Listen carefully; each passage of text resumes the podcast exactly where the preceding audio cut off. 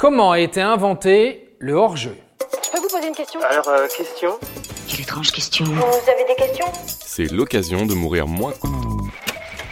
Hors-jeu Euh, Ces deux mots côte à côte peuvent faire frissonner n'importe quel amateur de foot. Il peut être synonyme de déception, de voir le but de son équipe favorite annulé, ou bien de soulagement quand ce but encaissé est finalement déclaré illicite. Pour beaucoup, c'est la règle la plus importante du football. C'est aussi l'une des plus complexes, c'est peut-être ça qui en fait sa beauté d'ailleurs. Mais qui l'a inventé cette règle? Et surtout pourquoi?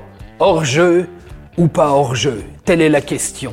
Eh bien, tout comme Shakespeare, c'est en Angleterre qu'on s'est posé la question et qu'on y a répondu. Aujourd'hui, la règle du hors-jeu est très simple. Un joueur est en position de hors-jeu si, hors de sa moitié de terrain, il est au-delà du ballon et de l'avant-dernier adversaire, gardien de but compris.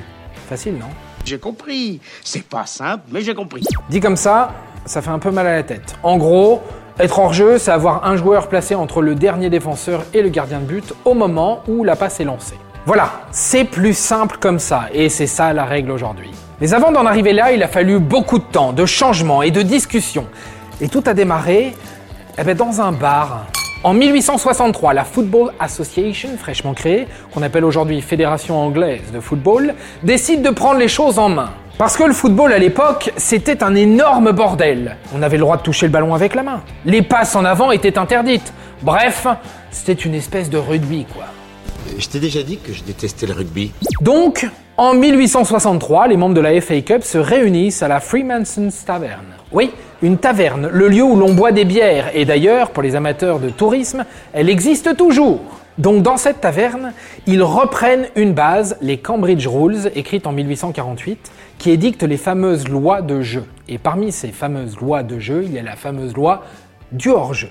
À l'époque, pour ne pas être hors-jeu, il faut au moins trois défenseurs plus le gardien devant l'attaquant au moment où ce dernier réceptionne le ballon. Ça fait beaucoup. Mourinho aurait adoré, oui. Rapidement, ils se rendent compte que c'est un peu compliqué de marquer. Ils décident donc en 1873 de changer une toute petite règle. Le hors-jeu est jugé au moment où le ballon est envoyé et non plus au moment où il est reçu par l'attaquant. Ça progresse, mais c'est pas encore ça. Les matchs perdent en intensité et deviennent de plus en plus chiants un peu comme une 17ème journée de Ligue 1 un samedi soir, quoi. Du coup, il faut repimper tout ça.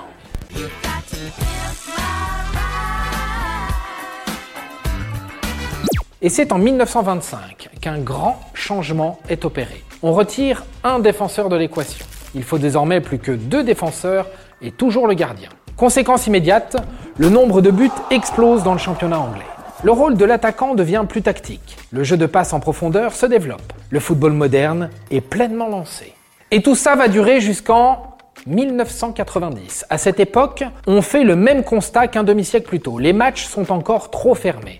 Eh ben, rebelote, on retire un défenseur de l'équation. Désormais, il ne faut qu'un défenseur et le gardien. C'est surtout qu'il y a plus grand monde, pas vrai? Et on ajoute cette subtilité. L'attaquant n'a plus besoin d'être derrière le défenseur, mais il peut être sur la même ligne. En gros, on arrête d'avantager la défense. Voilà comment est né le hors-jeu que l'on connaît aujourd'hui. Bon, je rajoute deux trois règles pour ceux qui ne sauraient pas tout. Il n'y a pas de hors-jeu sur une touche, ou sur une passe en retrait, ou si on part depuis son camp. Donc pour résumer, le hors-jeu a été inventé dans un bar. Pas étonnant qu'il soit encore discuté et débattu dans ceci. C'est un juste retour de l'histoire. Et voilà, maintenant, vous savez tout. Au revoir, messieurs, dames. C'est ça la puissance intellectuelle. Sapristi C'était un podcast de Genside. Attends, avant de partir, j'ai juste un truc à te dire. Viens découvrir notre podcast Sexo, la question Q. Deux minutes pour tout savoir sur la sexualité féminine.